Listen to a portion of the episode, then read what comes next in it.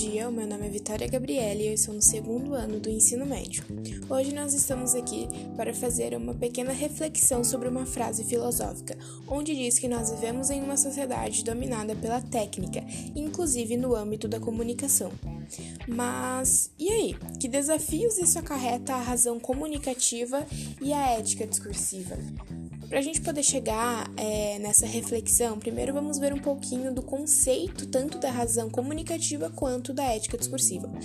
A razão comunicativa, basicamente, ela vai ser implantada socialmente no processo de interação dialógica dos atores envolvidos em uma situação, em um diálogo neste processo. Já a ética discursiva, nesse contexto, ela vai apresentar uma nova visão da racionalidade, ou seja, ela vai considerar, é, se considerar capaz de contribuir para a solução de problemas contemporâneos por meio da própria comunicação.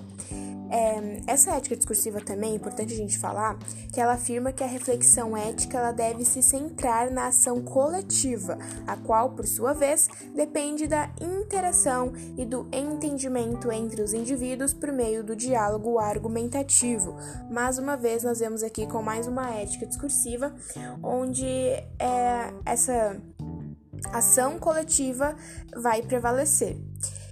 Essa ética discursiva também ela é fundamentada no conceito de razão comunicativa, como já citado, ou ação comunicativa. E nesses diálogos, as conclusões elas devem ser consensuais e devem respeitar os interesses coletivos.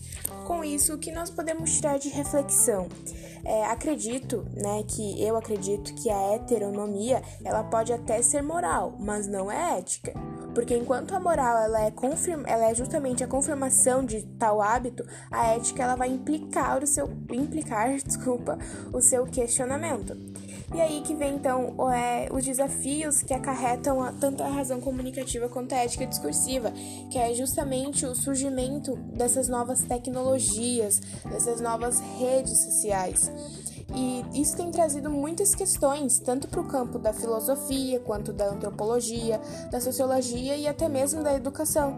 E elas estão procurando responder essas questões que parecem não ter, é, nesse sentido, parecem não ter respostas. Isso porque com essas novas tecnologias, essas novas redes sociais, nós esquecemos muito do quanto é importante ter um diálogo, ter um consenso, né?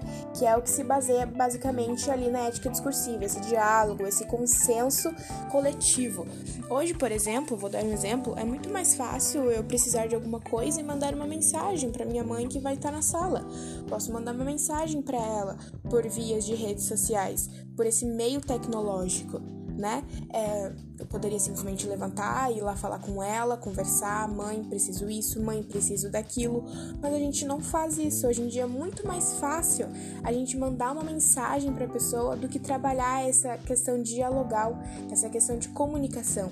Então, sim, é uma frase afirmativa verdadeira que realmente a técnica ela está implicando muito nesse nosso contexto de âmbito da comunicação, né? Justamente pelos motivos que eu já falei, que com essas novas tecnologias, as redes sociais, a gente está esquecendo um pouquinho de que o quanto é importante valorizar a nossa cultura, valorizar a nossa comunicação, o nosso diálogo, o nosso entendimento é, entre é, nosso di, desculpa, o nosso entendimento argumentativo entre uma ou mais pessoas.